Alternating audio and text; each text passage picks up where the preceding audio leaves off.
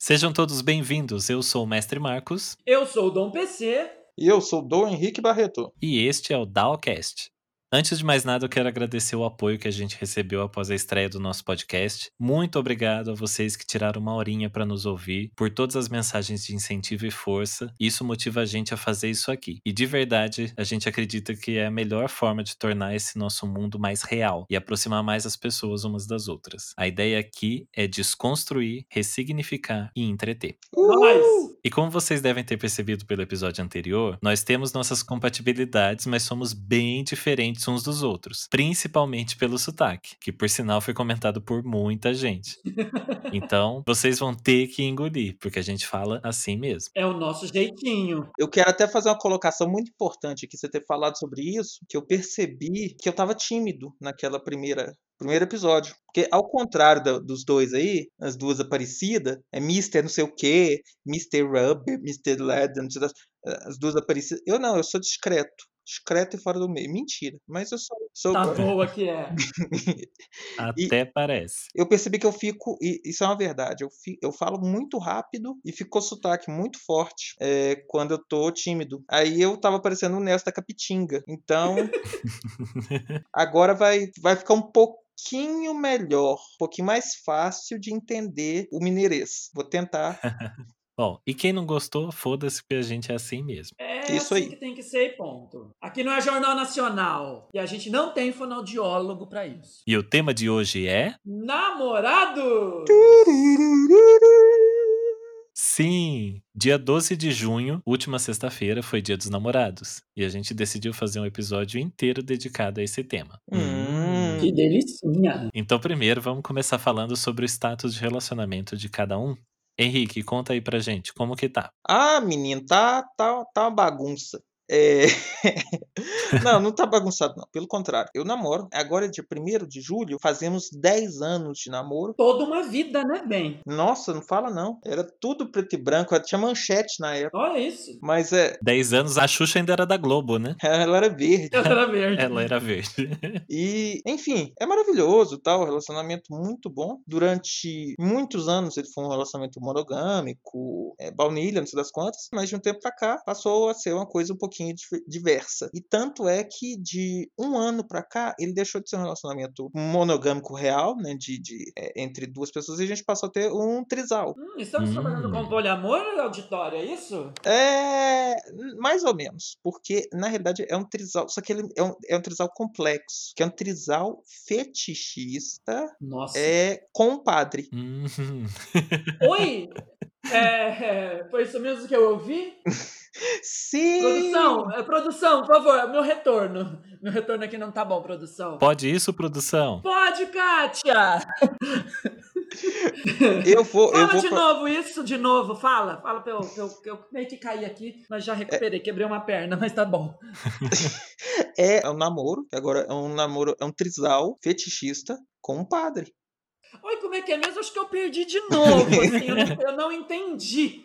É, é, fala, fala de novo aqui pra mim que eu tô com uma dificuldade, achei meu ouvido. É interessante que eu fico pensando que eu vou pro inferno três vezes, né? Que é um relacionamento homossexual, é, é o relacionamento fetichista, é o segundo pecado, e é um relacionamento com o padre, é o terceiro pecado.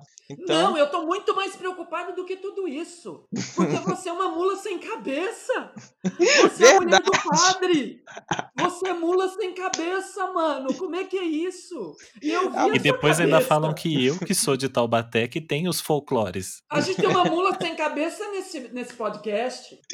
Verdade, gente, mula sem cabeça. Mas pelo menos, eu tava, eu tava aqui pensando comigo, pelo menos Hum. tem, tem uma vantagem. Porque é aquela coisa assim, vai ali, faz todo aquele pecado, né? Esse pecado dos três infernos que você falou, mas na hora que você vai pros três infernos, vem aquele assim, opa, peraí, você já confessa? E ele Já vem a absolve, absolvição. Já absolve todo mundo. Já tem a Exatamente. absolvição, vai direto pro céu, acabou, não tem problema. É um pecadinho, uma confissão e uma absolvição. Pecou, confessa, absolve. Pecou, confessa, absolve. E você não pode pedir pelos amiguinhos também, pra aproveitar? Hum, vai Mas todo fala, mundo tem um limite de absolvições por dia? Ou, tipo assim, pode Não. absolver várias vezes? Tem uma cota? É tipo a pulseirinha da área Vamos VIP. falar de cotas? É Ah. pulseirinha da área VIP. Aí não tem jeito. É, mas é tipo a pulseirinha da área VIP, que, né, tá todo mundo lá na fila do purgatório, lá com o ingresso do Simpla na mão, mostrando o celular. Não, eu passo bonito, Então você vai lá, epa! Parou! direto. Direto, abre um alçapão debaixo de você, você vai direto. Nem o purgatório você não vai ver, você já vai ser aí absorvido, né? Absorvido. É. O inferno vai te absorver da absolvição que você não teve. É, aí eu chego lá no inferno, todo mundo, que saudade! Quanto tempo? Por que, que você demorou? Demorou, né? Demorou, tava esperando. E você, PC? Qual a sua situação atual? Ah, pra variar, assim, eu tô namorando, né? Porque ao contrário do que todo mundo pensa, eu sou um moço muito casadoiro. Eu sempre fui muito casadoiro. Tanto que meus familiares, minha madrinha, até alguns amigos, eles falam que eu sempre ando com vestido de noiva no porta-mala do meu carro. Que aí eu Verdade. conheço a pessoa, rá, eu já visto o vestido, já entro na igreja, caso com a orquestra maravilhosa, aquela coisa, 20 casais de padrinhos, aquela festa maravilhosa de três dias, tudo muito lindo, muito bem É Nunca aquele, se é, o- sabe, é né? o câncer do seu mapa astral. É aquele câncer ali no mapa astral. Não, e- então, e eu sempre fui casador. Então, a maioria do tempo da, da, da minha vida, eu sempre tô namorando. O único período que eu fiquei absolutamente solteiro foi enquanto eu era mister. Que o meu último Hum. namoro terminou três meses antes de eu ser eleito. E o atual começou, assim, nos três últimos meses. Então, vamos dizer que nos três últimos meses eu trouxe a primeira dama, né? Pra, É, pra tem- comunidade. Tem três Mas meses então- para mais ou para menos, né? Com uma margem de Ganhei erro. Três- mais ou menos isso. Então, eu, foi o período mais longo. Segundo o Data Foda-se, você esteve solteiro durante o seu período de Mister. De mister. E foi o período mais longo da minha vida que eu tive solteiro. Eu nunca fiquei tão, tanto tempo solteiro. O mais louco também, né? Nossa, e foi muito pertinente estar solteiro nesse período, confesso. Então, atualmente, você está. Atualmente eu estou namorando há 11 meses. Vamos completar 11 meses daqui 4 dias. Hum, Depois de 11 meses você vê o resultado. Depois de 11 meses você vê o resultado. Joga ela no meio, mete em cima e mete embaixo. É, e nós já estamos morando juntos há quatro meses. Ou A seja, quarentena inteira. a quarentena. Justamente a quarentena veio para comemorar o, o, o namoro, assim, né? A gente morar junto. A gente começa a morar junto, pá! Vem uma quarentena. Aí é Que assim, delícia. é o teste. é o verdadeiro morar teste, né? É o saco É o de sal, né? Exato, é o saco de sal. Ah, uns 15 já foi, né? uns 15 sacos de sal. É Na- sal na- de Nomoto e dá, tá, soca tempero nessa porra. Não, é sal que não acaba mais. Mas então a gente tá nesse 11 meses e, e 4 morando junto. Hum. E você, mestre Marcos, conte-nos um pouco da vida afetiva, amorosa, espiritual, financeira, econômica, social, familiar. Ai, com, com tudo isso daí, preparem os lencinhos. Peraí que eu quero fazer uma, eu quero fazer uma introdução para esse momento que a gente sabe que é um momento, é o ponto alto desse podcast. É, Mestre Marcos, conte para nós, para todos os nossos ouvintes, como está o coraçãozinho? Bom, hoje posso dizer de forma segura, após o resultado dos exames cardiológicos, que eu estou bem e não vou infartar tão acompanhei, cedo. inclusive, acompanhei esses exames. bom. Acompanhei. Acompanhei exames todos. É, doutor Dom PC acompanhou esses exames porque ele sabe que eu estava quase morrendo, literalmente, mas não era nada Não, sério. não é. Graças a Bom, Deus. sobre. Morreu, mas passa bem. É, morreu, mas passa bem. Agora conta. Bom, sem mais rodeio, sobre sem mais rodeio. o status de relacionamento. Rufem os tambores. Eita, Maiara e Maraísa? Oi? Oi, oi. Bom, é, depois de tanto tempo sozinho, Quanto né? tempo? Ah, quase uma vida. Maria. Não, não. Eu tive alguns relacionamentos aí já no passado, mas não sei o que, que acontece comigo que acaba não dando certo. Então, depois da última La mucha experiência. honra. Maria la del barrio soy. É, infelizmente. Mas assim, depois do último relacionamento, eu acabei ficando sozinho por um bom tempo, porque eu tava precisando me reestruturar e ficar bem. Então, não imaginava que eu ia acontecer alguma coisa tão cedo. Porém, eu tenho conhecido uma pessoa desde o final do ano. Hum, tá E- namorando, tá namorando. Tá e na aí, quando a gente tava se dando bem, as coisas estavam construindo e tudo se movendo pra seguir tudo bem, veio a quarentena e fudeu com tudo. E aí, Hum. cada um na sua casa, mas aí a gente continuou se falando, continuou se falando e oficializamos de forma virtual, mas sim, estou num relacionamento no momento, mas a gente tá esperando agora passar todo esse momento de pandemia pra poder Eu concretizar quero de um vez. anúncio público, eu quero um noivado Hum. público, eu quero uma festa pública, eu quero um estardalhaço público. A minha assessoria já lançou uma nota oficial. Eu não vi nada no programa da Mauri, então eu quero oficialmente isso aí. É que eu tava no do Ronivon. Ah, tá bom. Nossa senhora. Ah, meu Deus. Eu ia falar do Rodrigo Faro. Não, lá é? é só se fosse fake mesmo. Tá fluindo, mesmo com a quarentena, essa distância, esse distanciamento físico, né? Porque a gente sabe que o começo do namoro ele é basicamente físico. É muito físico. Physical, physical, Físico. Ó, físico. bom, para as pessoas que estão isoladas, o que é o físico? Não sei se pode falar aqui. Ah, pode minha falar filha, não faça pergunta, não. Então não Pode falar essa palavra assim em público Pode. nesse horário? Então, o pessoal que vai acessar só Pode. acessa depois das 10 da noite, porque aí eu vou falar punheta. Se você estiver no ônibus, ou no trem, ou no metrô, põe um fone, tá? Põe um fone. É, senão no fim a gente vai colocar um gemidão pra você passar vergonha. Não, mas o nosso podcast já vem com um selinho de explícito justamente para avisar sobre Sério? isso. Sim, a gente já tomou esse cuidado. Só para dizer para as pessoas que escutam coisas sem o fone, eu tenho ódio de vocês com todas as minhas forças. Eu não suporto isso. Guarde para você a sua música, o seu áudio. Ninguém, o mundo não se interessa na sua música, nem no que você está escutando, é só seu, tá bom, querido? Então, põe a porra do fone no lugar público. Ninguém é obrigado a escutar. Passou o meu momento de ódio porque eu sou uma pessoa iluminada. É isso. Gostaria de dizer que essa mensagem proferida expressa somente a opinião de Eu Dom vou te jogar da janelinha do metrô!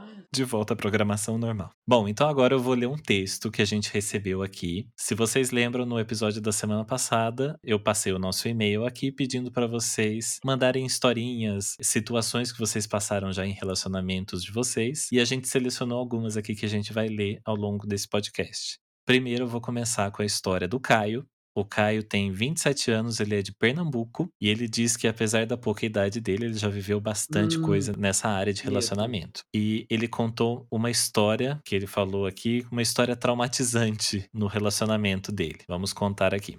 A minha pior comemoração de Dia dos Namorados foi em 2011. Nossa, tempo, hein? Estávamos comemorando o Dia dos Namorados e o aniversário de namoro. Ele resolveu fazer uma viagem ao interior. Ele resolveu fazer uma viagem ao interior. Viagem de três horas de duração. Tempo pra caramba, hein? Peraí, peraí, só, só um instante, só Sim. um instante. Eu tô fazendo uma conta aqui. Ele tem 27 anos e tá contando uma história de 2011. Nove, ano, Ele tinha nove 18 anos, anos. atrás. 18 anos. Eita. A pessoa era de menor, quase. É. De menor. Adoro falar de menor. De menor. É pedofilia! O que, que é, presidente? É coisa de, de, de, de- pedófilo, comunista, é, é, é cloroquina. é, é isso aí.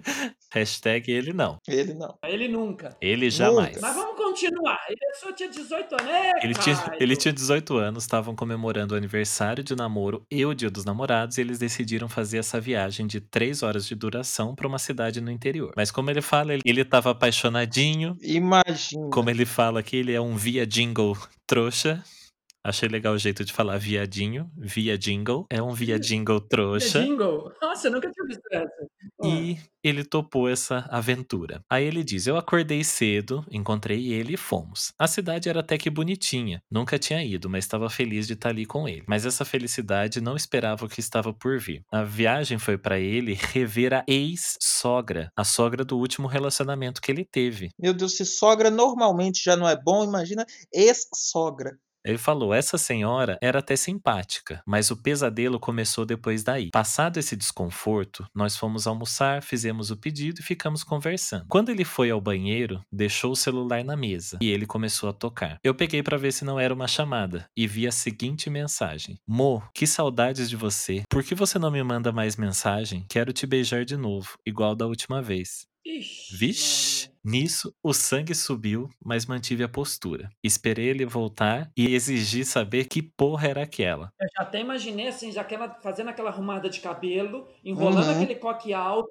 colocando um grampo pra segurar a franja e falando: Que porra é essa, Michael? Então, esperei ele voltar e exigi saber que porra era aquela. Ele tentou enrolar, mas me falou que ainda tinha amizade com o ex e que dormia na casa dele quando iam pra cidade vizinha. E que também já tinha ficado uma vez com ele numa dessas idas. E que isso também aconteceu algumas outras vezes com outros caras da academia. Meus olhos encheram de lágrima, mas mantive a minha pose. A lasanha chegou e tudo o que eu queria era jogar na cara dele, mas eu me levantei e fui embora. Voltamos a viagem inteira em silêncio e dois meses depois terminamos. Mano, três horas em silêncio. É, e, e essa parte dos dois meses depois terminamos. É, podia Meu ter, Deus. podia ter sido logo em seguida, né? meses. Não precisava ter esperado tanto. Terminou de. E a viagem.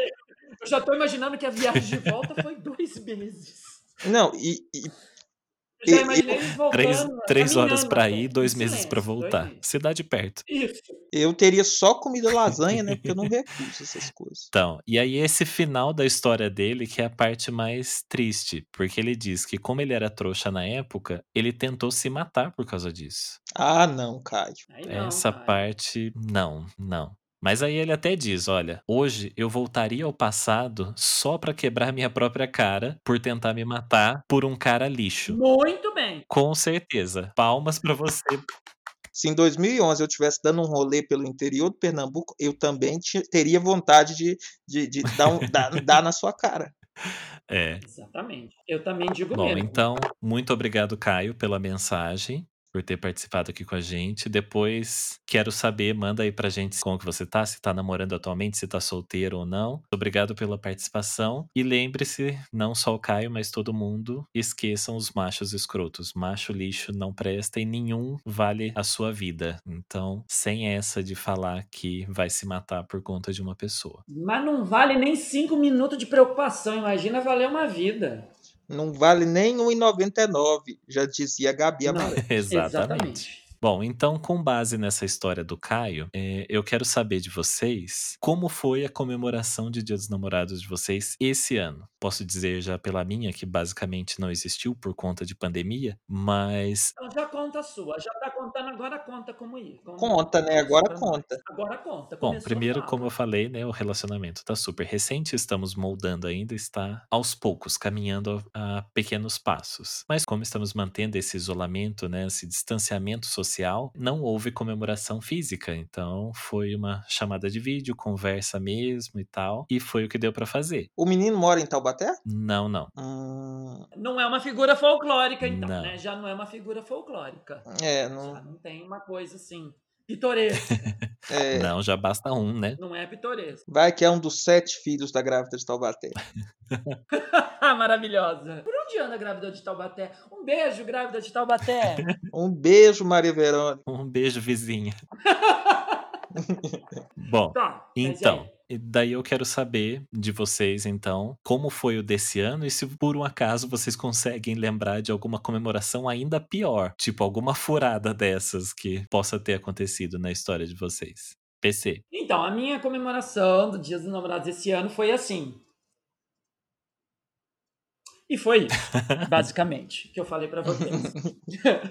não, gente, é, é- é- é o seguinte. Não, como nós estamos juntos a quarentena toda, então eu acho que a comemoração desse ano não mudou muita coisa, porque com, com quarentena, com isolamento social, você não, você não pode ir pra um restaurante, você não pode ir pra um bar, você não pode ir pra uma balada, não tem como. Então, ela não saiu muito do, do usual. Então, em casa mesmo, nós pedimos uma comida, pedimos ah, eh, uma jantinha, jantamos. No, no fim, antes disso, né? Antes da janta, então, rolou uns, uns queijinhos, vinho para ele, para mim, meu famoso Aperol Spritz, jantinha e depois nós dois juntos a, a noite toda. Com certeza, como, eu, como tem que ser, né? Como tem que ser, que noite dos namorados é para os namorados. Ah, mas eu sou rueiro, eu sou da rua, eu gosto de expor a figura na Medina, arrastar o Sari no mercado.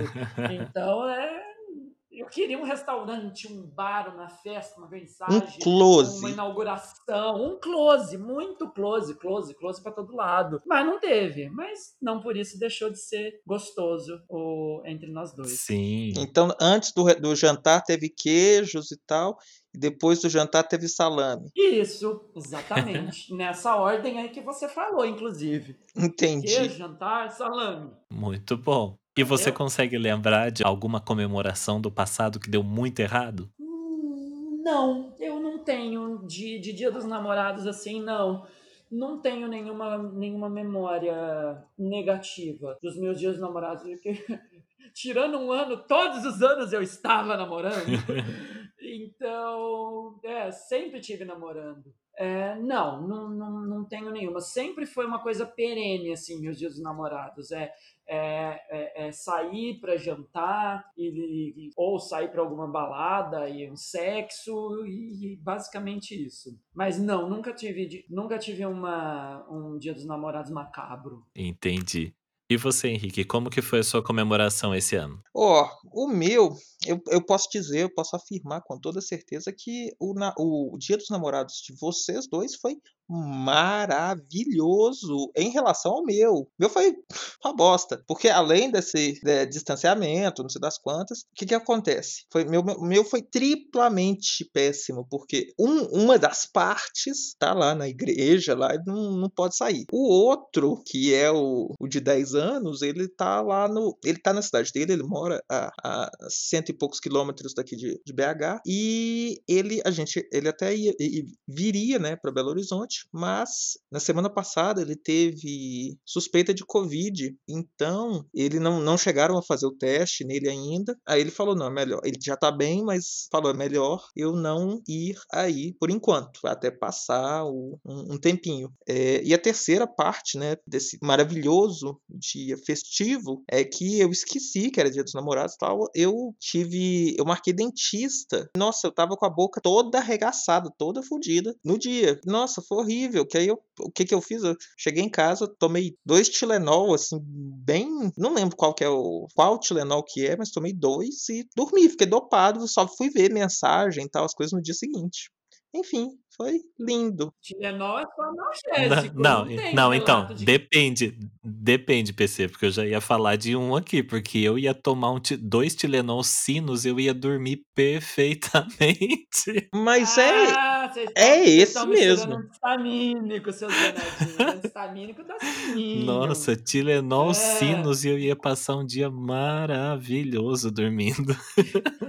Aquele verdinho, ele é muito bom. É, eu, eu sei, eu sei. Eu, quando, que nem quando eu vou pra casa da minha mãe, que elas lá ficam falando, porque eu converso demais, eu dou trabalho quando eu vou, elas ficam tentando me dar polaramine de noite. Minha madrinha chega pra mim, ah, ô bem, toma esse shampoo da xaropinho pra você dormir gostoso. Eu, não, mas eu também. Não, toma! Ele dá uma dopadinha fica quietinho. Meu Deus. Então quer dizer que no dia dos namorados o dentista fudeu com a tua boca? Fudeu e, e não mandou mensagem nem flores depois. Uma coisa para nós. Foi bom para você? Foi péssimo. Você acordou no dia seguinte toda arregaçada, não sabia nem onde estava. Foi praticamente um boa noite Cinderela esse dentista, né? Foi, foi, acordei toda dolorida. Enfim, foi uma merda. Foi isso, né? Tá, agora eu quero saber sobre uma coisa que tá sempre muito envolvido, principalmente no momento do Dia dos Namorados, mas durante uma relação toda acontece muito sobre isso, que é com relação aos presentes. Vocês são pessoas que Eita. gostam de dar presentes? Ah, eu já dei muito presente, só que, ah, depois de 10 anos, chega num ponto que você não tem. já falta opção, né? Mas e você, PC, você ficou mudo? É porque eu não quero falar sobre esse assunto. Eita. ai, ai, ai, chegamos num tema delicado. Ah, Fogo no parquinho. é, gente, eu tenho horror, a presente. É uma é torturante, é horrível. É uma coisa que me consome, me irrita, me tira do sério, tira do, me tira do eixo. Eu tenho que sair para comprar um presente para uma pessoa. Eu tenho um verdadeiro horror a isso. Desde criança, eu tenho esse, esse terror de ter que fazer isso. Eu lembro da minha mãe insistindo para eu comprar presente dia dos pais, e para não sei quem. Eu tenho horror a dar presente. Eu falo assim, eu queria poder pagar uma pessoa só para fazer isso para mim um ano inteiro. Eu falo assim, ó, tá aqui as datas das pessoas que eu tenho que dar presente. Vai, compra, manda. Mas não me fala, eu não quero nem saber o que que é. Não conta para mim o que que é. Vai lá, entrega para a pessoa, tira uma foto dela e me manda presente. Eu tenho horror a dar presente, eu não sei dar presente. Eu sou basicamente aquela coisa assim, pelo amor de Deus, eu posso depositar um dinheiro na tua conta e você compra o que você quiser, mas não me, me, não me, não me obriga a isso, a fazer isso. Eu tenho horror, eu tenho pavor. Mas eu dou presente. Eu dou. Ainda não comprei do meu namorado por conta da, da pandemia, mas vai sair. Vou levar a pessoa e falar assim: escolhe. Não me faz. Não me dê tortura de eu ter que escolher isso daqui. Vai, escolhe, eu vou lá e pago. Mas me tira essa fardo da minha costa. Eu gosto de, de dar presentes. Eu gosto de pensar em alguma coisa. Normalmente eu gosto de colocar pelo menos um toquezinho, alguma coisa. Ah, assim, inveja. sabe? Que a pessoa depois vai falar: nossa, ele pensou nisso, olha, tem um detalhe bacana. E, modéstia à parte, eu tenho uma facilidade para serviços manuais. Então, ah, pronto. Acaba entrando alguma coisinha ali de artesanal, né? Um item artesanal, seja um cartão bem feito, alguma coisa ela assim. Ela tem mesmo, gente. Ela tem mão boa, ela tem mão boa para as coisas. Ela tem uma mão, ó, tá uma mão de fada, como diria no interior. então, assim, eu acabo criando alguma coisa especial de alguma forma. Então, eu gosto de criar, bolar um presente assim. Às vezes são umas coisas bem cavernosas. Mas eu gosto de fazer umas coisas criativas, assim, como dizem, fora da caixa, né? Eu gosto de pensar diferente. Mas aí, pulando assim, desse lado de dar presentes, vamos falar sobre os presentes que a gente já recebeu. A gente sabe que, tipo, lógico, existem presentes bons, presentes maravilhosos, os presentes que a gente ganha que você fala, nossa, que legal, queria muito isso. Ou não esperava, mas olha que legal, gostei. Mas e os presentes esquisitos? Vocês já receberam muita coisa esquisita? Olha, eu tenho um presente que eu recebi que, assim, no contexto, foi uma das coisas mais maravilhosas, mas que se ele fora desse contexto, se isso acontecesse fora de um, de um contexto, assim, de uma relação muito sólida, eu diria assim, tenho medo desta pessoa. Eu quero uma ordem judicial de 100 metros de distância no mínimo. O que foi? Eu já estava no, eu já, eu já namorava, eu namorei por seis anos uma mulher, né, que eu já falei no nosso último programa, no nosso último podcast, que é uma pessoa maravilhosa, que é uma pessoa que eu amo e amarei sempre, que é uma das cinco pessoas mais importantes de toda a minha vida. E num dos dos, dos nossos Dia dos Namorados, ela me deu de presente uma carta com várias folhas ela emendou como se fosse uma uma na outra, como se fosse um, um rolo de papel, um assim. Pergaminho. pergaminho. Estava, isso, tipo um pergaminho, isso. E estava escrito em cores diferentes, desenhando o meu nome, Eu Te Amo, 2.272 vezes. Ai. Que medo. Exatamente. E estava escrito Eu Te Amo em azul e em vermelho no meio. Quando você juntava os Eu Te Amos, ficava o meu nome, Rafael Eu Te Amo. Nossa. Puta merda. Que medo. Eu tenho até hoje, tá? Eu tenho até hoje. Eu guardo comigo, tá guardadinha aqui. Um dia que vocês vierem aqui em casa, eu mostro para vocês. Tá, Tá guardadinho, guardadinha porque ela- só esperando o momento que vai embolorar. Porque assim, é, sempre, ela sempre teve aquela coisa assim, não era só o presente, tinha que ter uma caixa, tinha que ter um laço, e tinha que ter um cartão, e tinha que ter uma música, e tinha que ter todo. Então, veio numa caixa com laço, com música, com tudo. E Ai, junto a depois isso eu que sou mais do presente. Ah, Nossa, isso era só o um cartão. maravilhoso. Não, esse era o cartão. Era só a declaração de amor. O presente veio associado. Ah, Eu me lembro que foi que era é um contorno da Elos. Eu Hum. amava ela. Essa menina tinha bastante tempo, né? Muito tempo pra fazer um negócio desse. Imagina você contar duas mil, você escrever e contar 2.272 vezes que você escreveu. Exatamente. E eu acho que eu estou errando no número. Eu não sei se é 2.200 ou 2.700. Mas eu acho que é 2.200. Vou deixar no mais baixo para não parecer muito exagero. Entendi, é. E você, Henrique? Ou, então, eh, que que eu as coisas que eu já recebi, então, eu sou uma pessoa, eh, totalmente esquisita, né, sempre fui esquisito, muito esquisito. Eh, não gosto de dar presente, porque eu sempre acho que eu vou dar uma coisa esquisita para as outras pessoas. Sou da opinião do PC também, se eu puder colocar R$50 num envelope e entregar escrito assim: "Confio no seu bom gosto". Ai, meu sonho, adoro. Eh, agora, de receber presente, eu também eu continuo, né, sendo uma pessoa muito esquisita. Ah, eu já recebi muita já ganhei muita coisa esquisita, já ganhei uma ocarina, já ganhei Que que é uma ocarina, Henrique? Ocarina é um é é tipo uma flautazinha do do do do nem lembro de onde, acho que do do Peru, sei lá de onde. Eu sei que está tá guardado, tá jogado aqui em qualquer canto aqui, mas eu nossa, já ganhei muita coisa esquisita, muita, muita, muita. Nossa, é aquela gosto flauta aquela flauta chatinha? É aquilo? Exatamente, é, é. Nossa, você você pegar aquilo lá e arrumar na cabeça da pessoa, né. Eu estava pensando aqui, tentando lembrar dos presentes que eu já recebi. Eu nunca esqueço da Ana Carolina, a cantora. Ela citou isso num dos DVDs, eu acho que um dos primeiros DVDs que ela lançou, ela comenta sobre isso. Ela fala que são aqueles presentes que te deixa com cara de caneca. Vocês sabem o que é cara de caneca? Não, o que é uma cara de caneca? Cara de caneca é aquela cara que você faz quando você, provavelmente num amigo secreto, alguma coisa assim, você recebe seu presente, você tem que abrir o presente na frente da pessoa que te deu, aí você abre, poxa, uma caneca. Oh!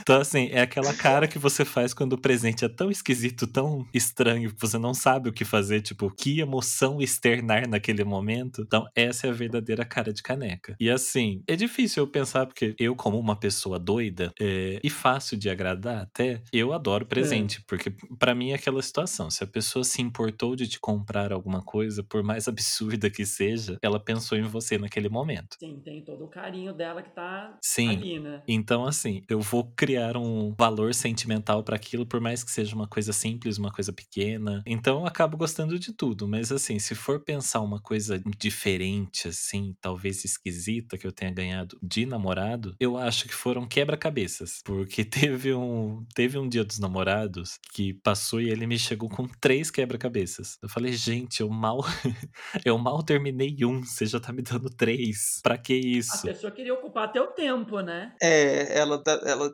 queria que você ficasse bem ocupado, né. É, então, aí, né, já falando sobre isso, realmente era o período que eu precisava ficar ocupado, porque eu estava passando pela minha primeira crise de ansiedade, pânico, depressão e tudo mais, então eu estava procurando me ocupar. Mas eu acho que ele exagerou um pouquinho nesse tom aí, Não precisa ser tanta ocupação também, né. que ele me deu três quebra-cabeças e um, então, tanto. um deles eu tenho até hoje. Eu tentei montar nessa pandemia, mas eu acabei de guardar todo de novo. Ele tem 8 mil peças, é impossível. Oi! Ah, crê em Deus, Padre. Então, assim, é um presente que hoje me deu até um pouquinho de raiva, porque eu podia ter terminado ele se ele tivesse menos peças, mas 8 mil não deu. Tentei, ele ficou ali aberto durante mais de 30 dias, desisti, não dá mais. Dava pra terminar, terminar o namoro, né. Não, dá Nossa, pra passar dois namoros já, né, passa um, começa outro, termina e não É, acabou. é. Não acabou. Não, é muita coisa. não, é coisa demais. Bom, Antes disso, ah, eu posso fazer xixi? Eu não tô aguentando encher a cara de água e vinho. Já corre, venho. corre. Aguarde, por favor. Pronto, Voltou. voltei. Voltei. Não corta, não. Pode deixar essa parte. Bom, então seguindo aqui, vamos falar sobre loucuras que a gente já fez nesse período em relacionamento. Eu acho que já que o tema é a gente vai falar agora de loucuras, loucuras de relacionamento, loucuras em geral, acho que pode começar com o mestre Marcos, né. Ah, é. Eu acho que nada melhor. Com o nosso especialista. Exatamente. Mestre Marcos, por favor, conte-nos um pouco de suas loucuras de amor. Loucuras de tesão, loucuras de pegação, loucuras gastronômicas. Então, eu acho que a maior loucura, você falou, será que é porque você lembra disso? Mas eu acho que a, a minha última maior loucura que eu acabei fazendo foi no último relacionamento que eu tive, em que eu estava indo comemorar o aniversário dessa pessoa em São Paulo, lembrando, eu sou de Taubaté, e eu fiz um bolo personalizado desses bolos confeitados, feitos, modelados, né? Um bolo modelado. Lindo! E ficou lindo! E ficou lindo. E eu fiz um perfeito o bolo modelado, personalizado. Eu vi E esse eu levei bolo. ele. Tô Eu levei ele de disso. Taubaté até São Paulo, no meu colo, duas horas de viagem, depois até o local da festa, com tudo, tudo em pé, tudo certinho, tudo organizado pra chegar lá e fazer essa surpresa. E foi uma loucura, realmente, fazer, orquestrar tudo isso pra que desse tudo certo. Então, assim, que eu me lembre. Esse bolo não derreteu, chantilly escorrer, Não, ele imagina. era de pasta americana. Ah, Então, assim, de Deus. loucura, assim, eu acho que foi essa, de preparar essa surpresa e percorrer todo esse caminho pra chegar ainda com o bolo inteiro e de surpresa pra festa. Tinha ainda mais algumas outras coisas ali, mas é, não convém. Na época não existia iFood, você não podia pedir o bolo pra entregar Não, porque fui lá. eu que fiz o bolo. Menino, é artesanal. Ah, meu Deus. Mestre Marcos parece aquelas quitandeiras que tem na roça, que é- você tem, que- você tem que levar a quitanda. Tem, ah, leva a quitanda pra fulana, aí você tem que ficar carregando aquele. Gente, que Aqui é que coisa. anda pra todo lado. É, não, fica carregando aquele trem. pra- Meu Deus. É, mestre Marcos, que coisa. Parabéns pelo, pelo, pelo carinho, né? E pelo, pelo empenho, né? Pelo empenho, pelo empenho. É, pelo menos ponto É. nisso eu acho que eu devia ganhar, né? Mas tudo bem. E você, PC? Não. Eu não tenho loucuras de amor. Não, eu não, eu nunca, eu nunca fiz nada assim fora do, do- desse padrão assim, pra eu falar assim, nossa, meu, que loucura. É, Não é tá na hora de não fazer tenho, alguma assim, coisa, hein? Vamos esse planejar aí. registro. e você, Henrique? Uai, eu vou te falar que, é, como eu já falei, né? Eu sou doido, sou esquisito, é, e já fiz algumas coisas assim. Inclusive, acho que assim, a principal, a- a acho que uma das mais marcantes mesmo, quando eu comecei a namorar, o, esse meu namorado ele tinha acabado de formar é, em jornalismo. E obviamente, você sabe que a pessoa que forma em jornalismo e não é parente de alguém muito foda, ou não vai pra um. Enfim, é, não tem uma indicação Uhum. boa e tal. É muito difícil. Ele não estava conseguindo arrumar emprego e tal, tava, tava bem difícil. Eu, e nessa época eu morava com os meus pais. E ele, sem conseguir trabalhar e tal, morando aqui em Belo Horizonte, ele teve um problema lá na, na casa dos pais dele, que estavam ajudando ele nesse período, que eles também não poderiam mais continuar ajudando ele. E eu, então, cheguei e falei assim: olha, então tá, você vai pra minha Hum. casa. Como assim? Peguei ele, levei ele pra minha casa com meu pai e minha mãe. E, tipo, foi, foi a coisa mais bonita do mundo, foi uma coisa maravilhosa. E, tipo assim, até hoje a relação dos meus pais com ele é incrível. E eu meio que cheguei pros meus pais e falei assim: olha, eu sou filho único. Falei: olha, vocês aceitam nós dois aqui ou eu tô indo embora, vou, vou ir morar com ele. Eles falaram: não, vai, traz ele pra cá e tal. E foi bem Ah, legal, foi bem bom, legal, foi bom. interessante. E isso isso assim, a gente tá falando de 10 anos atrás, é, pelo menos aqui na, na sociedade tal, era um tabu monstruoso. Hoje em dia já, a coisa já deu uma. tá bem mais tranquila, mas tá, tipo, 10 anos atrás, pra esse tipo de coisa, era outro mundo, era outra, outra Sim, realidade. sim. É, eu fico vendo as pessoas hoje em dia, inclusive muita gente que eu vejo hoje em dia defendendo, é, defendendo as causas, militando e tudo mais, eram pessoas que ficavam me criticando na época. Falando, Nossa, mas você vai fazer isso, você vai se expor a esse tipo de coisa por causa de um relacionamento, por causa de uma pessoa. Eu falei, não, mas não é por causa de uma pessoa, é por causa da Sim, pessoa. sim. É por ele, não é por causa de Não, e você não tem noção de como essa sua história, tipo, pra mim tem um peso muito grande. Eu acho incrível pessoas que conseguem fazer isso. Na verdade, por- são dois, dois parabéns aí, né? Duas notas que merecem destaque. Um, pela sua atitude de ter feito esse convite, né? De convidar ele pra vir pra perto de você no momento que ele precisava. E o segundo, de você ter uma família que estava do seu lado também nessa decisão. Que porque isso é uma coisa, é uma coisa difícil de se ver, uma coisa difícil de se conseguir, não são todos. Foi uma coisa, exato. tipo, realmente de você se orgulhar até da sua família de ter tido essa atitude com você. Com certeza, foi um momento que eu falei assim: olha, eu preciso, eu quero saber, vocês estão comigo ou não? Ou seja, eu estava me colocando numa situação. Essa loucura foi a loucura é, que eu Sim, coloquei todo sim. mundo. Coloquei o meu relacionamento, eu coloquei minha família, eu coloquei. Ah, foi, foi um quiprocó. Que no, no fim das contas deu muito certo. E ele morou lá em casa seis meses. é, depois aí ele arrumou um emprego bom e tal e resolveu tudo. Mas nesse período foi muito, foi muito gostoso, inclusive. Foi uma coisa muito ambiente, muito de Sim. família. Que meus pais trataram ele como se fosse um, um outro filho, um irmão. e Tal. Foi bem legal, bem divertido. Bom, mudando um pouco a nossa linha agora, vamos falar um pouco sobre alguns clichês, algumas coisas que são típicas de relacionamento. Apelido de casal, formas cafornas de se chamar um ou outro, Adoro. coisas que todo mundo tem. Vocês costumam fazer isso também?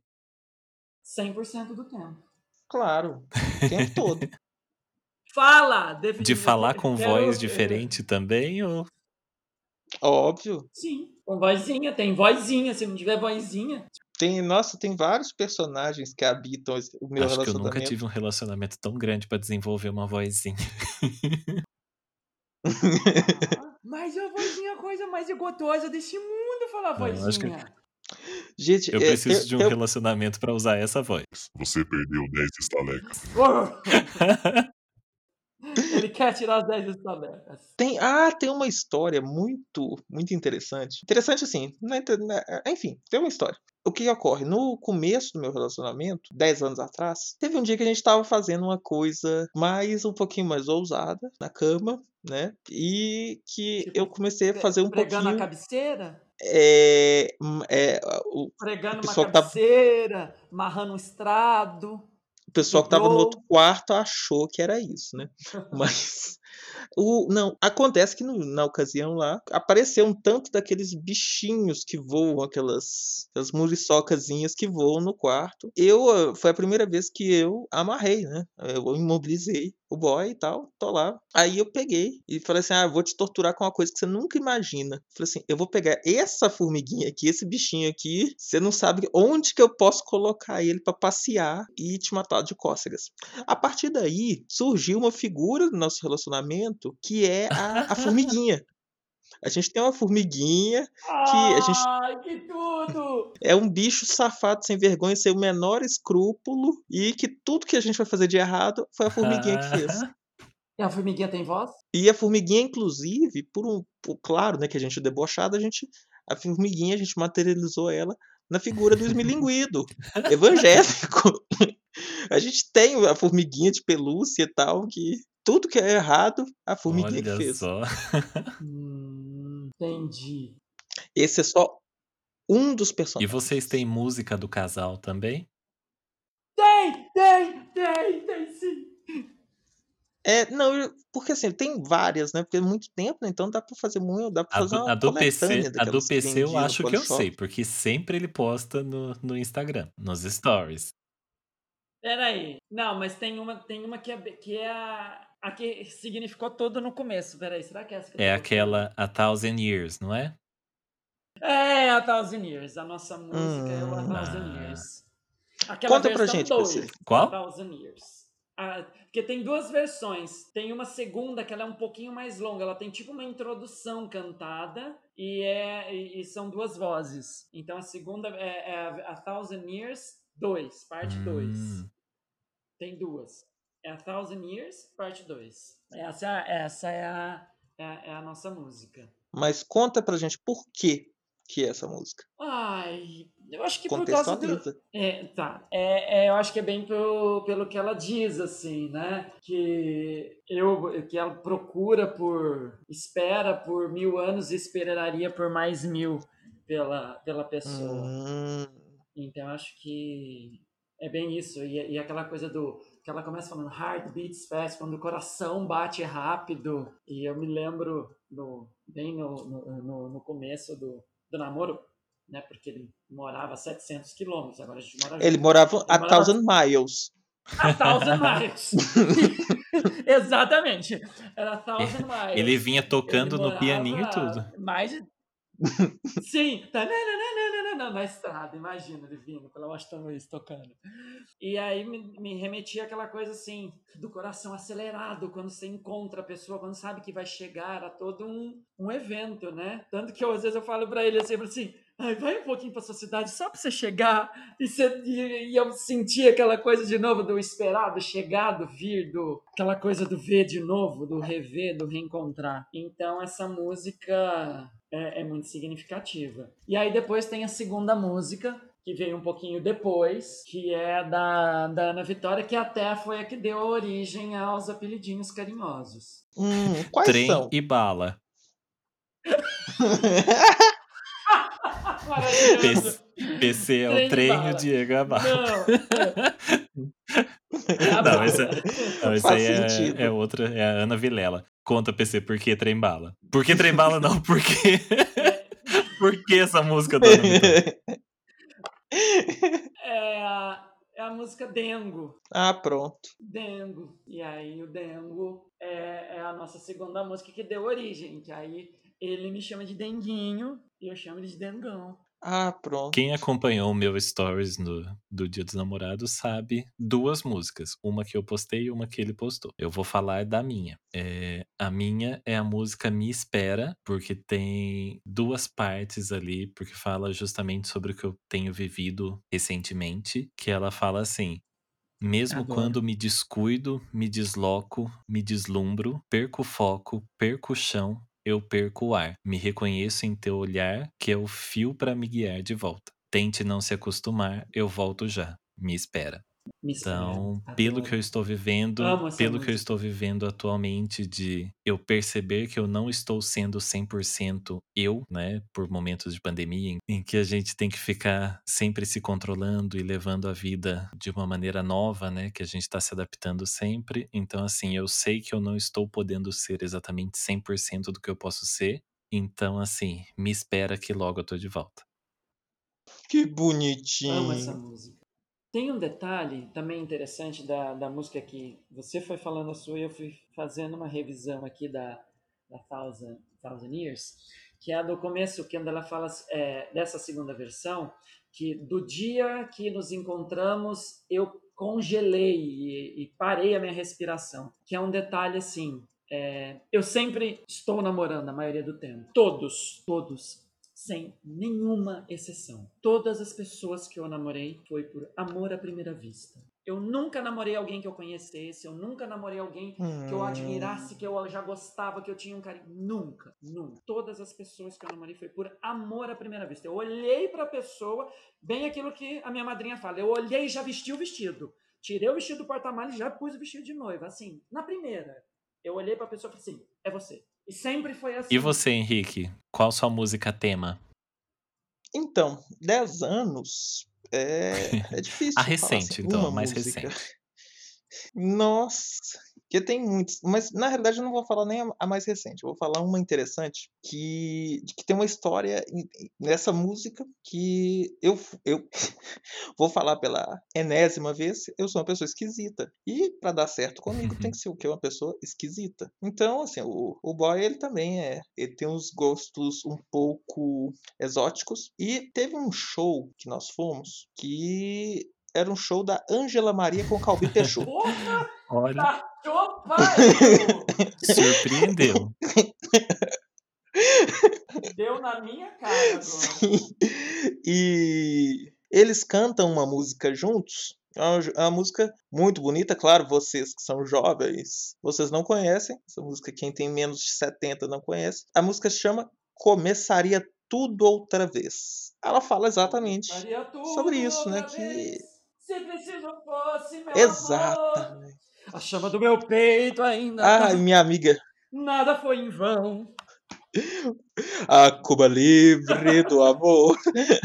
E a música é maravilhosa. A gente gosta dessas coisas estranhas. A gente tem uma coleção de LP aqui em casa. é, E então, assim, eu considero. E a música tem uma mensagem maravilhosa que é exatamente: não importa se estamos juntos há 5, 10 ou 20 anos, que se preciso fosse, eu começaria Oh, tudo outra vez. Ai, que coisa Né? mais bonita. Aí, falando sobre isso, já que a gente falou sobre isso, qual o perfil afetivo de vocês, assim? Como que você se descreve numa relação? Nossa, Nossa. não sei, não, não sei opinar. eu na relação eu acho que eu sou mais eu sou o que mais demanda atenção eu sou mais melindroso mais birrento o, você é o brat não chega a ser o brat porque não tem um enfrentamento. Eu milindroso sabe? A minha mãe a minha mãe ela, ela fala nossa pelo amor de Deus Deus me defenda de brat deu gatilho. Minha mãe ela fala ela fala assim pelo amor de Deus você é muito dengoso você é muito milindroso com tudo sabe? Muito dengo então acho que até o apelido dengo ele é muito assim porque é aquela coisa assim eu, eu demando. Eu já lembro de, de ex meu falar assim falar assim meu você demanda muita atenção você requisita você pede você exige e mesmo que se não seja verbal, você faz isso o tempo todo, você, você, você pede atenção o tempo todo, você, você requisita o tempo todo. Então eu não sei se é o dependente, aquela coisa assim, mas é aquela pessoa que requer. A criança, entendeu? Entendi. Criança. Da... Se fosse um age play, certeza. Por isso que eu acho que eu não curto age play. Porque eu nunca poderia encarnar o papel do provedor, daquele que cuida. Imagina. Eu curto o seu cuidado. Eu não curto cuidar. Não curto cuidar. Cuidar não é uma coisa que eu, que, que eu, que eu sou bom nisso. Eu curto seu cuidado, eu curto ser o protegido, o, o, o, abraçado. Se for na conchinha, eu sou, eu gosto de ser o recheio da conchinha. É, eu sou o recheio da conchinha. É tudo, é, é toda essa parte. Então, eu acho que eu sou a, meio que a criança Eu da costumo relação. falar que do meu lado, normalmente eu sou aquela pessoa que vai ser a primeira a se apaixonar e cair de cabeça. A que fica, normalmente é aquela que acaba mais iludida também. Mas já dizia, já dizia a sábia Marília Mendonça, eu me apaixonei pelo que eu inventei de você. Né? Uhum. Ah, E normalmente a gente acaba inventando a outra pessoa, então por isso que muitas vezes a gente acaba tomando muito tombo. Mas eu normalmente sou essa pessoa que vai fundo, que gosta bastante e tudo mais. Mas em geral, assim, no meu perfil, eu sou o lado controlador. Eu acho que eu tô sempre em cima como o controlador mesmo. Eu acabo ficando nessa posição de, de tipo, tem que estar sob o meu controle. Eu juro que eu não esperava outra coisa de você. É, é bem, bem seu perfil. E você, e você, e você carrega, né? Mesmo o seu perfil de, do BDSM, assim, você leva para a É, relação. eu tento separar, mas acaba que não, não dá. O, pa- o Não, padrão. é- eu não tenho como. Eu, eu, eu, vou, eu inverto Não, o, pa- completamente. o padrão se mantém. É uma coisa que eu não consigo deixar. E você, Henrique? Não, não. E nesse caso aí, eu tenho que te falar que é, existe um padrão não só na relação, como no BDSM, como na, na vida inteira. Eu tenho o perfil, no caso oposto do, do PC, que eu tenho o perfil do, da, da figura que precisa é o Hum, Derry. cuidar. Eu preciso cuidar. É o É, eu sou eu o sou Derry. Porque assim, gente, isso assim não é com, claro, na relação também, eu contei aqui, né? Eu levei o, o meu namorado para morar é, dentro da já minha é um casa. reflexo. Eu tenho Sim, com certeza. o, até mesmo aquela a, a- a colocação né, que eu fiz no último podcast, dizendo que, é, que eu não consigo me ver na condição de submisso porque eu preciso controlar, eu preciso saber que, que eu sei que eu vou tomar cuidado com isso, eu sei que eu vou tomar cuidado com aquilo, então eu não consigo simplesmente delegar isso, não consigo desligar essa Sim. chave na minha cabeça. Isso com os, meus, com os meus amigos, com Inclusive, meus amigos, eu até brinco com eles, dizendo que, que eu sou sempre o pai da noiva, que eu, eu pego meus amigos e, e eu só afasto um pouco ou deixo de dar total atenção quando eu entrego no altar. Gente começa a namorar sério e tal. Porque eu tô sempre preocupado com todo mundo. Não, até como, há uma inversão tão grande que até recentemente eu tô tendo essa figura, eu tô exercendo essa figura com meu pai e minha mãe. Então, tipo assim, eu tenho que aconselhar eles e, e apoiar e não sei o quê. E admito que gosto, gosto dessa, dessa de produzir isso tudo, de ficar sempre eh, falando, olha, eu tenho que fazer isso para porque preciso de dar essa atenção pro fulano, preciso fazer aquilo. E eu gosto, acho isso legal, me eu me sinto satisfeito mesmo. Entendi. Bom, então agora, já que a gente acabou falando um pouco nesse tema aqui, entramos nesse universo, a dúvida é como que vocês balanceiam o relacionamento afetivo com a DS?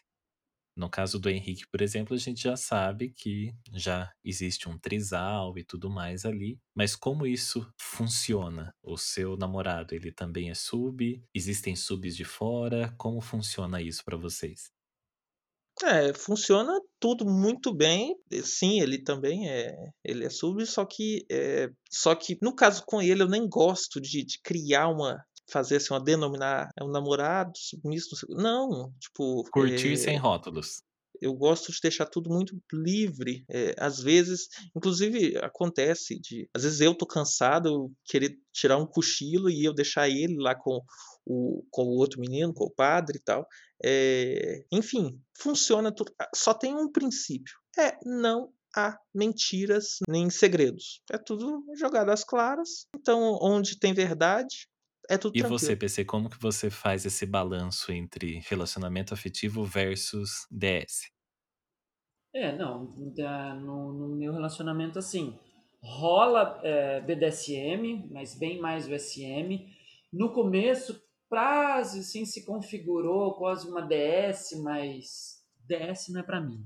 DS não é pra mim e eu não Fica tenho... só como um artifício a mais da relação, né? Isso, isso. Não, não, e eu também, não- uma relação dessa pra mim não é. Não, não é uma coisa que eu curto, não é uma coisa que eu quero. Eu não gosto de, ainda mais dentro do BDSM, relações fixas com, com sub, isso pra mim não é legal. Desenhei alguma coisa nesse tema no passado, catastrófico, não é bom, não funciona. Então, assim, é, eu gosto do SM, eu gosto da sessão do SM. Então, entre nós, lógico, rola, rola, porque eu sou do. Eu sou mais do, do, do S, sou mais sádico, ele mais masoquista, tudo.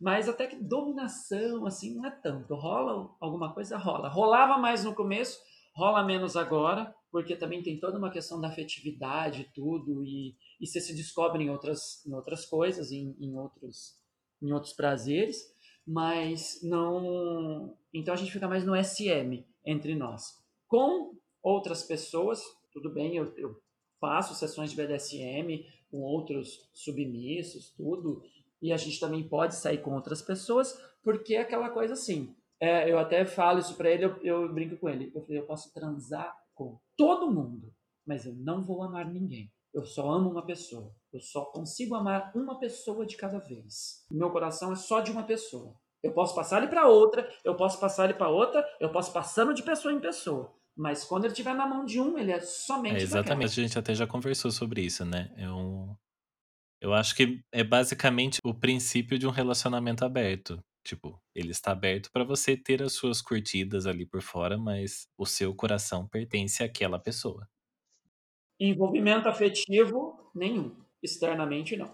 Exato, as pessoas têm que aprender a separar é, afetividade de tesão. Exato. É tão fácil. Sim.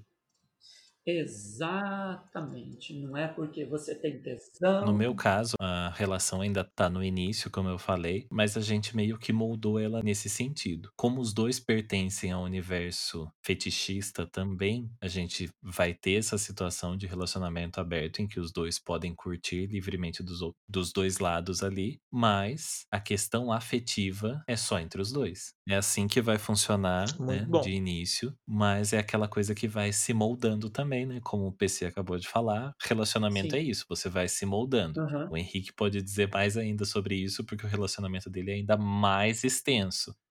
Mas, Nossa. mas Comemorar assim, um relacionamento é sempre você estar aberto a se moldar. Não existe relacionamento em que não há mudanças. Então, as pessoas têm que estar aptas a mudanças. A gente se adapta. A gente se adapta Exatamente. às pessoas que a gente gosta. É. Então não tem essa de falar que você, não, eu Exatamente. nunca vou mudar. Não, se você gosta da pessoa, você vai mudar uma coisinha ou outra. Não que você tenha que mudar, mas isso vai Sim. acabar acontecendo com o tempo em que as pessoas vão ali, certas coisinhas, uma coisinha ou outra vai se acertando para que funcione. As arestas vão se Exato, e aparando. aí o encaixe dá perfeito. Pequenas Sim, as concessões. arestas vão se aparando para que tudo se encaixe perfeitamente. Lógico, algumas não tem como ser aparadas, então elas têm que ser conversadas, discutidas e entendidas. Fala assim, olha, aqui vai, mas esse ponto não dá. Não mexe aqui que aqui não dá. Vamos tentar trabalhar em volta e esse aqui. É. Ou a gente não olha para isso, ou trabalha isso de outra forma. Mas não mudar, impossível. Alguma coisa muda. Alguma aresta é a parada, assim. E eu acho que é uma, é uma questão não só de amor, de maturidade. No meio dessas arestas tem um tema que normalmente é meio polêmico. Como que funciona o ciúmes pra vocês? PC, fala você que eu sei que você tem uma coisa pra dizer. É, não é um sentimento que eu tenho a, a- intimidade com ele. O ciúme, pra mim, ele nunca é, é, eu não é uma coisa que eu tenho registro. Tanto que eu tive um, um momento com o meu atual namorado em que eu dei uma surtada com ele um dia e eu me peguei assim. É muito raro na minha vida, muito raro, muito, muito, muito eu surtar. Mas também quando eu surto é aquela coisa tipo assim, é furacão, é grito, é, é escândalo. E eu me peguei nisso e eu fui, fui, passou o surto, mas do jeito que ele vem, ele vai. Eu falei, mas eu não tô entendendo o que, que aconteceu, o que, que aconteceu, o que, que aconteceu. Conversei, conversei com o terapeuta e ele me explicou o que, que eu senti. Eu falei, Rafael, você teve ciúme? Eu, mano, é isso. Ciúme, por isso que eu não soube lidar, porque eu não tô habituado a sentir isso. E foi. E eu identifiquei, eu vi onde foi o ciúme, eu vi por quê, vi porque foi um motivo ridículo que eu senti ciúme. E falei, tá, foi por isso. Fechou. Entendi, resolvi, mas o ciúme pra mim não é. Então não tenho esse. Nunca tive. E olha que eu já namorei gente. e nunca tive. Ah, eu vou pra balada. Vai. É meu mesmo. E você, Então tá bom. Henrique? É, eu tenho uma, uma filosofia bem semelhante com essa do, do PC.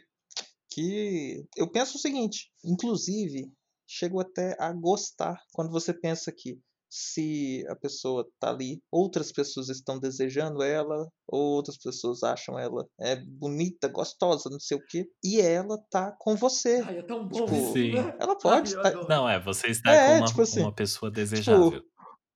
É, tipo, ah, po- pode olhar, pode, pode, pode cantar, po- pode, à vontade. Eu sei que, ó, se você quer, mas eu tenho. Não, é, você É tendo meu, essa tipo- segurança de que já que é seu mesmo, é maravilhoso. Eu, no passado, já tive muitos É. ciúmes. Hoje eu já sou bem mais tranquilo com relação a isso também. Tem que ter essa sensação de, tipo, você sabe que é seu, então tô tranquilo. É, É, ué, tipo, confia no seu. eu me garanto, Bom, então, agora tipo, uma parte mais pesada aqui, que a gente já tá caminhando pro nosso final, sobre términos. Normalmente vocês são do tipo que consegue terminar de boa. Graças a Deus. Ah, falou sem peso no coração. Sempre, sempre, meus términos sempre foram. é, lógico, tem um momento do choro, tem um momento daquela coisa. Terminamos, acabou, ai, não dá mais, vamos. Ou então, eu sendo terminado, né? Porque eu acho que para mim contrabalanceou. Deixa eu pensar uma coisa, fazendo um cálculo rápido. Os dois últimos eu fui terminado. É, é, os dois últimos eu fui terminado, os dois antes dos dois últimos eu terminei. Mas sempre muito harmônico, tipo, chora aquela coisa, dá aquela brigadinha, terminou, acabou, terminamos. Terminamos, mas depois sai, janta junto, né? no dia seguinte transa de novo, continua transando, tendo coisa por mais uns dois, três meses, até ir se desligando completamente e ficando uma amizade, um bem-querer muito grande, uma gratidão infinita a essas pessoas. Você consegue manter um relacionamento bom Sim, após, então. Consigo, consigo. A única exceção vai do meu último ex, que ele pediu um tempo de distanciamento total para esquecer, que ele falou que não estava conseguindo esquecer, se desligar de mim, e a gente não voltou mais a se falar. E até hoje ainda É, tá nesse ficou. tempo. Eu fiquei, fiquei chateado com isso, porque é uma pessoa maravilhosa, um homem maravilhoso. E eu gostaria muito de ter contato, de saber como tá, de conversar como com o meu ex anterior e com o outro anterior, que eu sei da vida, sei como tá, torço quando encontra uma alegria, mesmo que não encontre muito. Queria ter, porque são pessoas que só acrescentaram na minha vida. Eu só tive homens e mulheres maravilhosas, maravilhosas, pessoas que só contribuíram na minha vida, só me fizeram crescer, só me fizeram ser melhor do que quando eu os conheci. Então eu, eu quero essas pessoas na minha vida. Entendi. E você, Henrique? Você eu acho que talvez nem tenha, né? Seu relacionamento é tão antigo, você teve passado aí? É, não ter, era, era tudo preto e branco, né? Os seus mudo. encerramentos, a tela ficava em sépia e aparecia escrito The End. É, Só. Fim. Fim com N. Esses eram os seus términos, né?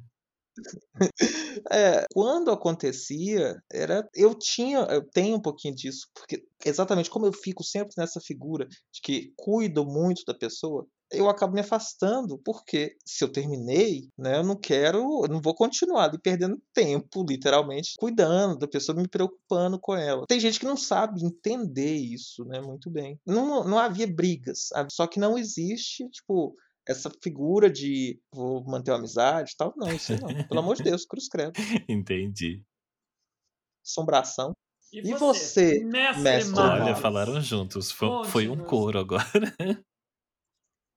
Bom, se É. vocês bem podem lembrar e do que vocês já me conhecem, os meus términos normalmente são muito Nossa. dramáticos. É, Maria do Só Bairro. Não que eu queira, não que eu espere, não que eu procure por isso.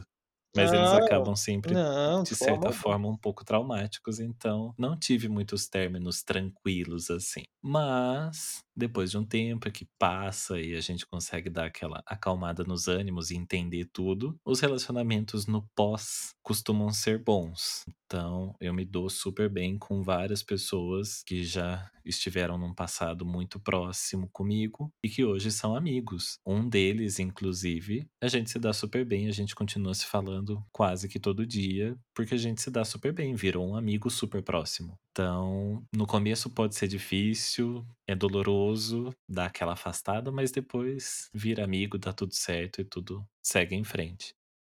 Bom, então chegamos no final, aquele momento nosso de indicação da semana. Momento da gente indicar alguma coisa que a gente está consumindo, indicar alguma música, uma série, um livro, alguma coisa para Um alguma coisa para nossa audiência. Então, quem quer começar? Vamos lá.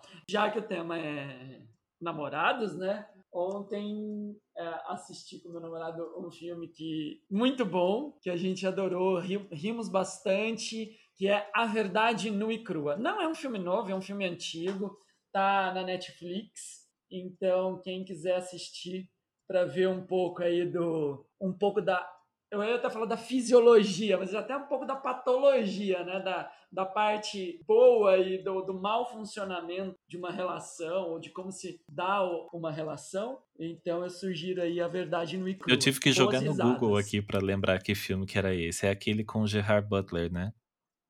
Exatamente, Zita. Nossa, esse filme tem só 11 anos que ele foi lançado. Então, é muito, é antigo, mas eu não tinha visto, gente. Eu vi e assisti ontem. Então, imagina, eu assisti com o namorado ainda. Então, foi. Então, fica a dica da semana. Eu, fico com a minha- eu com o meu é, é, museu de grandes novidades. certo. Você, Henrique, o que que você indica pra gente essa semana? Arnica. Olha, é... Arnica. Pomada minâncora. Menino, pomada vovô Pedro, nas juntas. Ai, olha, minha indicação não tem nada a ver com namorados, mas é porque é um, um filme que eu adoro, que eu assistia quando eu era criança, ou seja, ele é muito mais Nossa, velho que a ganhou de indicação do mim, PC. Prepara que vem e o vento levou. E Mágico de ossos. A noviça rebelde. Jamais E- sentirei fome novamente. Ah, eu juro! jamais deixarei Tara. E é um, um, um filme que ele tem um- um- uma simbologia muito grande nessa época que estamos agora. Estamos nessa passando por uma pandemia, né, do, do coronavírus e, e isolamento social, afastamento social, né? É, tem um filme que é maravilhoso, mas porque aí você começa, você tem que vê-lo com uma ótica. Claro que você vai revê-lo, porque 100% da população mundial já assistiu esse filme. Você tem que vê-lo com a ótica é, sob o ponto de vista filosófico. O filme do O Feitiço do Tempo. É maravilhoso esse Google filme. nele, achei. assistiu? Ah, Nossa, eu já ouvi falar Ah, várias pô. Eu até assisti um filme que, que fala. No filme eles citam o feitiço do É o tempo. Que é o Bill Death Murray. Pra você ver. Uhum, o Bill Murray. Ele é um filme divertido, mas que ele não é um filme de humor. Ah, você tem que assistir, é um filme muito interessante. Basicamente, o cara, ele acorda todo No mesmo dia, no dia. mesmo dia. Então a gente, é, e a gente tá vivendo isso. Todo dia você acorda, é Eu o não mesmo sei dia. se esse foi realmente o primeiro filme com essa temática, com esse estilo que deu certo, mas assim, depois desse estilo de filme saíram tantos outros, né? Fizeram tantos outros estilos que continuam fazendo até hoje, inclusive, filmes assim. Sim, Sim! Eu assisti Sim. um faz duas semanas, que é a mesma coisa. A menina ela morre no dia do aniversário e toda noite ela volta pra manhã da morte e Sim. do aniversário. Ela fica morrendo e fazendo aniversário. Até ela descobrir Tem uma matou série ela. no Netflix com esse mesmo estilo também, que eu não me lembro o nome agora, mas é bem recente. É, não, mas é, são to todos, tudo isso, ele veio Sim, por sim. conta do desse filme Feitiço do Tempo. Acho que assim, o cerne da questão filosófica é que o cara ele acorda todo dia no mesmo dia, até que ele pensa assim, já que eu tô acordando todo dia no mesmo dia, por que não tentar me tornar uma pessoa melhor, Sim. né? É interessante isso. E qual a sua dica para nós, mestre Marcos? É, bom, a minha indicação vai ser um pouco diferente. Nós estamos gravando esse podcast hoje, segunda-feira, dia 15 de junho. Ontem, dia 14, que seria o dia que normalmente a gente grava o podcast, né, no domingo, ontem aconteceu a parada LGBT de São Paulo, em sua versão pela primeira vez 100% online. Como por motivos de pandemia não houve parada física, é, a gente fez, né, a parada aconteceu numa versão digital, numa versão virtual. Ela foi transmitida por YouTube e tal, e eu recomendo que vocês vão até o YouTube e vejam o conteúdo que teve nessa, nessa parada. Me surpreendeu bastante porque a parada, normalmente a versão física, a versão que acontece nas ruas, ela é mais uma festa. Tanto que até tem muita gente, muitos amigos até falam que ah, não gosto de participar porque é muita bagunça, é muita gente, é muita putaria e não sei o que, já perderam os ideais e tudo mais. Mas essa versão me surpreendeu muito de ser 100% online, porque eles colocaram tanto conteúdo, é tanto conteúdo, que olha, se você assistir com seriedade, com vontade de assistir mesmo aquilo ali, é impossível que você saia daquela transmissão, daquele vídeo, sem ter aprendido pelo menos uma lição muito boa. Então, eu recomendo que vocês deem uma olhada lá. Aquilo ali tem uma aula de história LGBTQIA. Tem muita coisa pra gente ficar de olho, aprender a entender que a gente né? Cada pessoa às vezes representa só uma letra dessa sigla toda que é tão plural, que tem tanta, tanta gente que precisa de visibilidade, precisa é, de força nessa luta. Vocês vão ver nesse vídeo que tem muita coisa bacana lá. Você vai descobrir mais sobre a história da nossa comunidade, mais sobre pessoas que foram protagonistas na luta para a gente conseguir estar tá vivendo o que a gente está vivendo hoje. Porque ainda tem gente que fala, nossa, mas hoje a gente está vivendo um mundo que tá uma bosta, tá, tá horrível. Mas se não tivesse o que a gente tem hoje, com certeza estaria muito pior. E teve muita gente que já passou por onde a gente está, que morreu pra gente estar aqui onde a gente está hoje. Então, é um tema sério, né? Desculpa eu ter pesado um pouco mais aqui na, na fala, mas é preciso que as pessoas se engajem mais e prestem mais atenção na história que a gente está escrevendo hoje. E é necessário, sim, a gente estar tá por dentro das coisas que estão acontecendo ao redor da nossa sigla, ao redor da nossa bolha. A gente é só uma pequena porção de um grupo muito maior de pessoas que estão sofrendo, pessoas que estão morrendo, pessoas que estão precisando de atenção. Então, essa luta é de todo mundo. A gente tem que lutar pelas mulheres, a gente tem que lutar pelas pessoas trans, a gente tem que lutar por todas as letras desse LGBTQIA, por todo mundo. Essa é uma briga de todos. E é isso. Muito obrigado. Falou bonito, hein? Né? Maravilhosa. Maravilhosa. Bom, então, para fechar aqui, deixa eu avisar que no próximo episódio o nosso tema vai ser vida virtual. E mais uma vez a gente quer pedir que vocês colaborem com a gente Conta pra gente qual a maior diferença entre a sua vida real e a sua vida virtual. O que, que você tem feito de bom nesse momento de isolamento em que você está vivendo mais uma vida virtual do que a vida real? Conta lá pra gente no e-mail daocast.gmail.com. Daocast é D-A-O-H-C-A-S-T gmail.com. A gente fecha agora com o nosso momento blogueira. Acompanhe a gente lá no Instagram, arroba daocast. Nós vamos postar agora uma foto lá com os nossos namorados. Então vão lá dar uma olhada e deixe seu like também. E é claro, não esquece de seguir a gente nas nossas redes individuais. O meu, vocês me encontram no arroba Mestre Marcos. Arroba Mr. Leather Brasil 2018. E arroba Dom Henrique Barreto. Siga a gente lá no é Instagram. isso aí. Então é isso, pessoal. Até a próxima semana. Tchau. Tchau, Tchau. tchau.